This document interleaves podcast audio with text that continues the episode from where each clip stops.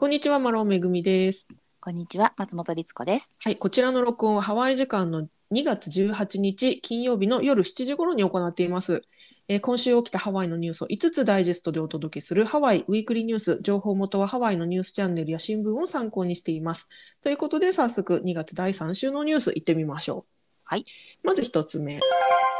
えーザバス IC カードのホロカードが有料になりますということだそうです。ね。うん、ホロカードっていう、あの、いわゆるあの、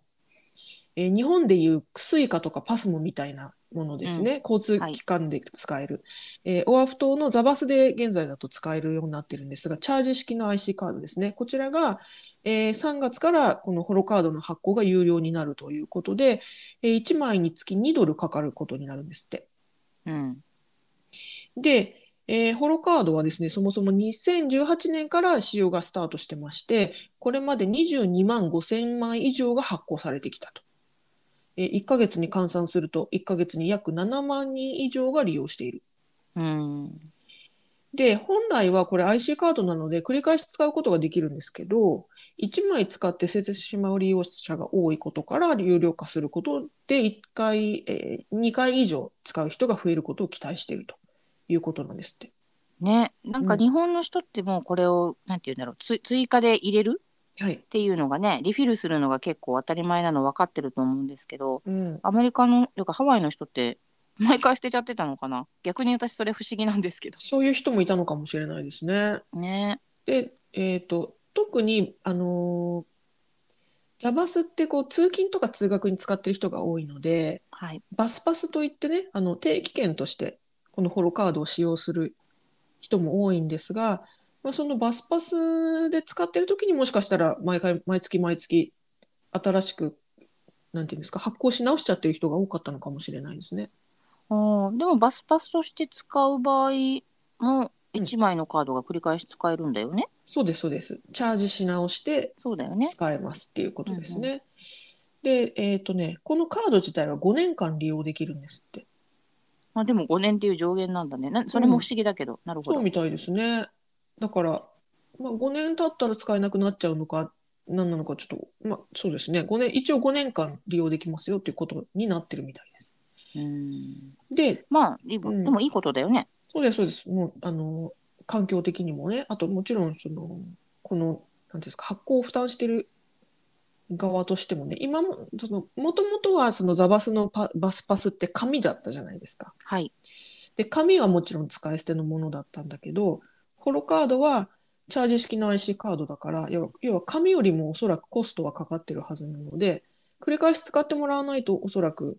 ね、その費用的にもかかってしまうということなのかなと思います。ね。うん。でもなんとなく、あの、1回目は無料にしてもらえると嬉しいなって思ってて、うん、最初だけ無料で普通にチャージして、2回目のチャージの分じゃなくて、あの、なくしちゃったりなんかした人はうん、うん。2ドルかかるよっていう風だとちょっとね、親切かなと思いますけど、ましたけどなかなかそれもね、オペうん。オペレーション難しいのかな。ねえ、まあ、どうやって、ね、これが2回目なって証明するんだとかなんかあるんでしょうね。で、ちなみにですけども、その障害者の方とか高齢者、低所得者の方の乗客さんは、えー1枚目のフローカードの受け取りを引き続き無料で受けることができる。今、ニスコさんが言った通りですね。うん。なんですって。だからまあそういう措置もしますよっていうことみたいです。なるほど。まあね、環境にもいいでしょうし、まあ2ドルで、まあ済むならって変ですけど、うん。ね、それでいろんなけことが軽減できるならいいと思うし、はいまあなるべくみんなチャージをしてうん。快適にね使うといいよね、うんそもそもあの コインのお釣りが出ないっていうあの時代から考えたら随分いいよねいや、本当に便利になりましたよね。はーいはい。ということで、こちらが一つ目のニュースでした。うん次、二つ目のニュース参ります。えーバレンタインでお花屋さんが大盛況、大繁盛、過去最高記録を、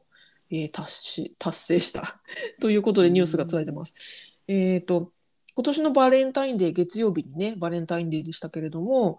えっと、お花の注文が相次いでお花屋さんは大盛況だったということなんですって。で、日本だとバレンタインデーというと、女性が男性にチョコレートを贈るのがね、もう日本では習慣になってますけれども、ハワイでは、えー男性から愛する女性に花を贈ったり、まあ、花とともに何かギフトを贈るっていうのがバレンタインデーなんですよね。はい。はい、でそのためあの毎年この時期はお花屋さんがにぎわうんですが、えー今年はもう記録的な売り上げだったと。えーオアフ島にある渡辺フローラルでは、えーバレンタイン当日の月曜日だけでも800件のお花の配達がありその前に先駆けて、えーとバレンタインデーの当日よりも前に先駆けて配達したものに関しては1200件も早期配達があったと。でもこの素敵 1, うんでこの1週間だけでいうと約5000件を受注していたと。でスタッフは通常40人なんだけれども130人に拡大して対応したということなんですって。ちょっと拡大の仕方が派手だね。もう3倍？以上。以上、うん すごいですよね。渡辺フローラルのゼネラルマネージャーのモンティペ・ペレイラさんはですね、パンデミック以降、パンデミック、あ、ごめんなさい、パンデミック以降、花に対する評価が高まっていると。花を、え人を幸せにする花の役割が見直されていると感じてます。えー2020年の再オープンからそれを感じてますということで、おそらく人々は祝いたい気持ちが高まっているのだと思いますということで。これなんとなくわかる気がするなと思いましうん、た。なんかわかるわかる。そのパンデミックの時に、あの家庭菜園みたいなのもすっごい流行って、いろんなキットが売り切れたりとかしてたって聞いたんですけど、はい、なんかね、この時期お花のありがたみってとても増えた気がしますよね。ねえ、うんうんうん。いいな、でもうちはね、あの何もないんですけどね、お花なんちゅうものはないんですけど、うちもないですけどね。ないですか？はい、あの巷は本当に花束が飛び交ってましたよ。あ、そうですか。うんいいですね。そんな感じ。うんうんうん、すごい素敵でした。なんか普通のお花屋さんはもちろんですけど、あのスーパーのお花売り場とかも、もうね、いつもに比べてバラとかああいううんうこうん綺麗なお花、まあ、チューリップとかもあるんだけど、お花がすごく増えてましたし、それを抱えてこう歩いてる男の人たちがいっぱいいたりして、うんあとあのお母さんにあげるような男の子が持ってたりとかね、なんか可愛かったです。うんいいですね。可愛いですね。うん、はい。ちなみにそのパンデミックにが始まったばかりの頃はお花が足りないっていうことで。あの大変だった時期もあったんですけれども現在はその花不足っていうのはなくなっているということだそうです。よかったです。うんなんかハワイはその需要と供給のバランスがずれがちなので、はい、あの余っちゃったり足りなくなっちゃったりが激しいんですが、多分今年はもうちゃんと準備してたんでしょうね、お花屋さんも。そのようですね。あとたあの生産者さんもあの一時期はねその生産をストップしてたようなところもあったようなんですが、もうそこら辺ももう通常に戻っているということなのかなと思ったりしました。うん、なんかいろんなことが回復してきてる感じはね、あの、いい、いい、なんか感じます。本当ですうんいいね。はいはい。ということでこちらが2つ目のニュースでした。はい。では次3つ目のニュース参ります。えーハワイではゲイやバイセクシャルの男性は献血者になれないのか？というのか。ちょっとあのショッキングなニュースなんですが、はいえーハワイの血液バンクでは現在ゲイの方、えーゲイつまり同性愛者やバイセクシャル、えー男性女性の両方に性愛感情が向く方、えーこういったそのゲイやバイセクシャルの男性は1年間セックスを控えなければ献血ができないという決まりを掲げてるんですねハワイの血液バンクでは。うんでこれに対して LGBTQ のコミュニティや支持者から、えー批判が集まっているというふうにニュースが伝えてます。これ私こういう、あのー献血に関して、えーこういった規制があるっていうのを全く知らなくてこのニュースで初めて知ってすごく衝撃でした。うん、私も知りませんでした。うーんちょっとこちら詳しく紹介しますと、えっ、と、2020年4月には FDA、つまりえーアメリカ食品医薬品局というあのアメリカ全土の、えー政府機関ですね。はい FDA は2020年4月にこの機関、えーいわゆる、えーとゲイやバイセクシャルの男性は、えー性的交渉を、えー1年間、1年以内に性性交渉をした方は、えー献血ができませんよという決まりを、えー3ヶ月に変更してるんですって。2020年4月から。で、それに対してハワイ血液バンクはこの変更を支持しますという声明を出していると。だけれども、いまだに規制は変更されず1年間のままとなっているということなんですって。で、LGBTQ の支持者たちはこの決まりに対してもう何年も抗議を続けてるんだけれども変わることがないと。いうことなんですって。うんで、えっ、と、現在、ハワイの血液バンクでは、パンデミックの影響で血液が不足してるんですね。もう結構恒常的にうん不足していると。だから献血献血してくださいねっていうふうにすごく呼びかけてるんですけれども、そういった状況でも、このね、規制っていうのがずっと1年間のままっていうのは、もうとても矛盾してるんじゃないかっていう声も上がってる。で、もっと言うと、この規制は LGBTQ への差別を助長することに加担しているというふうな指摘もあると。いうことなんですね。えーハワイ州議会議員のエイエイドリアン・タムさんは、この問題に取り組んでいるうちの一人なんですが、FDA の3ヶ月の決まりでさええー差別に加担していると考えているというふうにおっしゃってまして、それはゲイやバイセクシャルの男性の血液には価値がないというメッセージを送っているのと同じことだというふうに述べられているんですね。で、確かに私もそう感じます。うんだからこのだからこそこのニュースを聞いてそんなことがある今のこの時代にあるんだっていうことにすごく衝撃を受けてしまったんですがうんなんでこんな、えー決まりがあるんだっていうことをちょっとご紹介しますと,、えー、とワイアナイコーストコンプレヘンシブヘルスセンターの疫学者のジェイコブ・ジーファーさんという、えー疫学者の方のコメントによりますとそもそもこのえー決まりっていうのは1980年代から90年代にかけて、えー FDA が作ったものなんですね。すべてのゲイとバイセクシャルの男性の献血を禁止すると。で、当時は理にかなってたんですって。えー当時は特にあの HIV が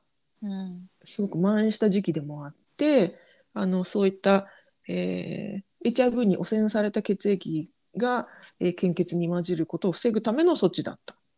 ということなんですね。ですから当時としてはもちろん理にかなってたんだけれども、しかしそれは30年前のことであり、現在は当時と比べて血液を扱う血液スクリーニングの技術が目覚ましく進歩しているから、あのそのそこを禁止するには値しないと。血液された、あ献血された血液のすべては HIV をはじめとする血液媒介病原体を含む感染症についてスクリーニングされるし、それは世界で最も安全なものの一つであると保証しますというふうにこの疫学者のジェイコブさんはおっしゃってまして、ですから、この30年前の、えー30年前のその基準を今に引きずってるのはナンセンスなんじゃないかっていうことですね。うんでちなみにちなみにオアフ島にあるトリプラー病院というはい病院がありまして、こちらに、えー大規模な血液センターがあ献血センターがあるんですがこちらではその FDA が変更した2020年と同じ年の7月に3ヶ月のルールを採用している。ね、なんかそのもちろんあの全体的に憤りを感じるんですけど、うんでなおかつその場所によってルール病院によってうんルールが違うっていうのも圧倒的に消せないよね。同じものなのに。まあ、トリプラーはオアフ島にありますけど軍の病院なんです。そうですね。ちょっとまああの管轄が違うんでしょそううけれども。だからそのおあのハワイの基準というよりフェデラルの基準に、えー要はアメリカのき全土の基準にうん。準拠したっていうことなのかもしれない。うん。で日本はどうなのかなって調べてみたんです私。はいはい。で日本赤十字社でののホームページを見ますと、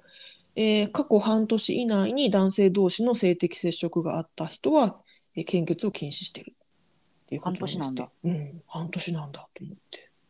もちろんこれ以外にもたくさんあるんですね。あのこういうことしてる人はダメですよっていうのが。例えば覚醒剤を打ってる人はダメですよとか。あのその中の一つとしてあの禁止事項の一つとしてっていうことですけれどもでもこれはちょっと変えていただきたい。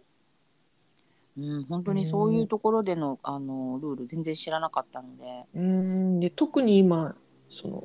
けえー献血の血液がね,、ですもんね。そう足りないこの状況でっていうのが、まあ、さらにねこう疑問を感じてしまうところですよね。うん。うん。ね、なんか知らないニュースでこういうのいろいろあるのかもしれないですね。ねえ本当に全く知らなかったことも本当に、うんあの無知ですいませんっていうね気持ちもあるんですが、うんうんうんただこのねハワイ州議会議員のエイドリアン・タムさんがこのこういった問題に取り組んで、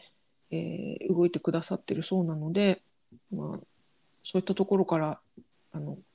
まあ、こういったねニュースに取り上げられたりっていうこともあって、えー変わっていってくれるといいなと思いますね。はい。はい、ということでこちらが3つ目のニュースでした。うん次4つ目のニュース参ります。えー警察の労働組合が深刻な警官不足を告発しました。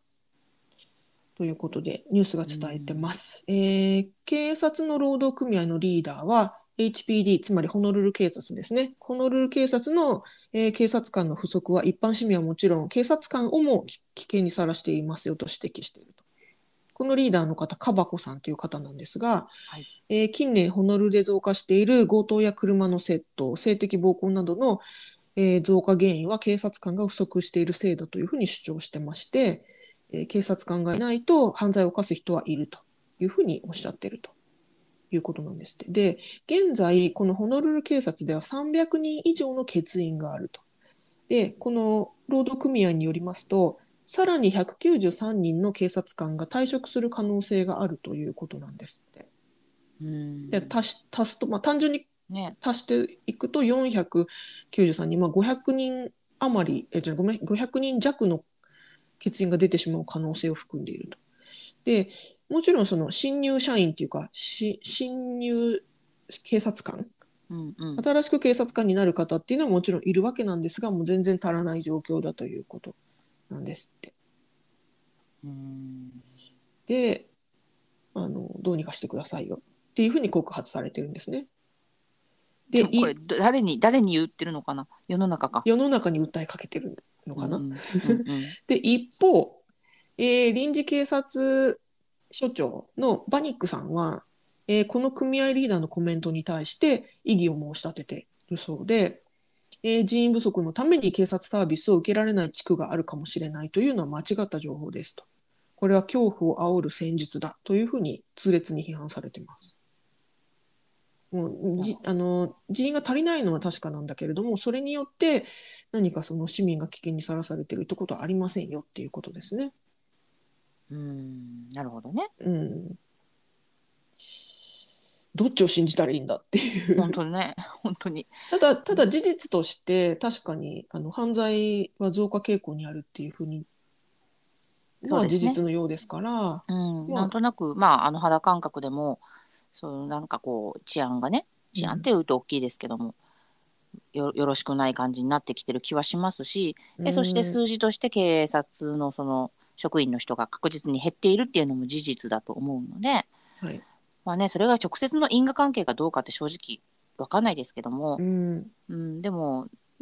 いい状況ではないっていうことですよねきっと。うん、だからできることがあるならしてくださいっていう感じですね。うんううんん。そうですね。なんか、うん、まあ、け私、あの、ワイキキに住んでるので、はい交番もありますし、結構いろんなところでポリスもけ、あの、ポリスカーも見るんで、あんまりそれが減ってるとかっていうのはね、実感としてはないんですけど、うん。わかんないんですけど、うんうん、どうなんでしょうね。あの先週だったかな、あのえっ、とトラフィックのあの何て言うんでしたっけ、交差点の信号にあ、はいあのはい。監視カメラをつけますよとか、あともっと以前のめあのニュースでは、えっ、と公衆トイレにカメラをつけますよはいとかっていうことがあったじゃないですか。はい。で、そういったことで確かにその犯罪抑止につながったり、えーまたもし犯罪が起きてしまった時のこうフッテージ、いわゆるこの、えー誰が犯人かとかね、そういったことを探るための情報のとして、そういった監視カメラの導入とか、そういったことをもちろん同時に行っているのかなとは思うんですけれどもね。はい。だからまあ確かに人数が警察官の数が少ないイコールとはうん言い切れないのかなと思います。うんうんうんただいずれにせよあのいい方向に行くようになるといいなと思いますね。本当ですね。うんまあそういうのもね、あの、だま、こうなんかこうニュースになることで、いい方向に向くきっかけになればいいですけどね。うん本当にはい。ということでこちらが4つ目のニュースでした。はい。えー最後5つ目のニュース参ります。えー最も魅力的で最も危険なトレイルについて、えー救急関係者が、えー警告を出しているということです。えーオアフ島東海岸の町カイルアにあるオロマナトレイルというあのハイキングコースがありまして、えーこちら3つのピーク、ピークいわゆる山頂っていうのかな、えーと山のとんがってるところ、山頂ですね。そうですね山。頂ですね。はい、うんが、えー、3つのピークが連なっているハイキングトレイルなんですね。であのスリーピークスなんて呼ばれたりするんですけども、えー頂上からは絶景を眺めることができ地元の人はもちろん世界中のハイカーを魅力す魅了する人気のトレイルなんですけれどもこちらが一方でとても危険なトレイルでありホノルル市では注意を呼びかけているということなんですって。うん、律子さん登ったことあります？ございません。私もないんですよ。オロマナはいつか登りたいと思ってて結局ね、まだ登れてなくて、ただ確かにすっごく事故も聞きます。すごい聞くし、あの大変なルートだよっていうのも聞きますよね。はい、特に3つ目のピークがもうえすんごいんですよね。なんかもうロープ使っていくやつでしょ？はい、あのなんかとんがり帽子の みたいな。あの、うん。バースデーの時にかぶるとんがり帽子みたいな、ね、本当なんとか岳みたいな、槍ヶ岳じゃないけど、うん結構本当にとんがってる。うん、でもだからこそもちろんあの景観が綺麗だったりね、達成感があったりするんでしょうけれども、うん。ちょっとね怖いなと思う。そうなんです。このニュースでね、あのーインタビューを受けてる救急サービスの関係者の方がいるんですけど、その方のインタビューによりますと、オロマナを登山中に救助が必要になるケースは非常に多くて、少なくとも週に1回は救助に来ているということなんですって。ね、で、えーっと、このトレイルはもうかなり起伏が激しい。えーアップダウンがすごいし、整備されたトレイルじゃないから、整備がこう、定期的に入ってちゃんとメンテナンスしてるようなダイヤモンドヘッドとか、あの、そういうオフィシャルなトレイルではないので、道幅が狭かったり、絶壁に近いような急斜面をクライミング、要要はロッククライミングみたいな形で、手も使って登らなきゃいけないような場所もすごく多いと。で、たびたび滑落事故事故が起きてるんですよね。滑って落ちてしまう事故。で、トレイルには部分的にロープが設置してあるんですが、まあ、そのロープはあくまでガイダンスのためにあるのであって、それを命綱のように体重を、すべての体重を預けて支えるだけの強度はないんですって。ね、だから怖いですよね。うん。それを本当命綱と思って、うん。しかもね、多くの人たちがそれを使っちゃったら、はい。い、つ劣化してどうなるかわかんないもんなん。えーニュースの映像に出てると地元ハイカーのもうベテランハイカーみたいな方も言ってるんですけどあの基本的にその自分がつけたロープでない限りあんあの信用してはならない誰がつけたかもわからないロープをっていうふうにおっしゃってましたで確かにそうだよなって思いました。うん私もこのニュース見て、あ、確かにそうだなって思いました。で過去、うん、ごめんね。中島みゆきさんのあの空海を思い出しちゃった。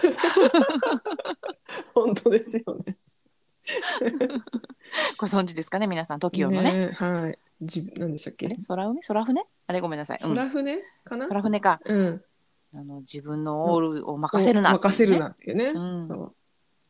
お前が死んで喜ぶ者にお前のオールを預けるなみたいな、うん。そんな話でしたよね。そうです、そうです。そう、はい。だからね、まあもちろんその悪気でやってるとは思いませんけ 思いど、ませんけど。もただもちろん劣化するは劣化するし、ね、わかんないもんでね。それもメンテナンスもチェックされてるのかどうかも危ういしっていうことですね。ですからここかあの過去10年間で少なくとも3人が100フィート以上落下し亡くなっているということなんですって。でまたねこの滑落事故だけじゃなくて熱中症や脱水症状などで動けなくなってしまう人も多いと。でこのトレイル自体その先ほどもちらっと言ったんですけど正式に認可されたトレイルではないんですよね。うん。えーハワイではよくあることなんですがあの国有地とか私有地を通る部分的に通るトレイルってその自治体が認可できないんですよねもちろうん私有地だから。だからここはそのそういった、えー自治体のメンテナンスとか管理もしっかり入っていない要は野生のトレイルみたいな感じう。んで、まあ、すだからこそ自然がいっぱいでまた面白くもありということなんでしょうけれども、はいもし万が一救助が必要になってしまった時に、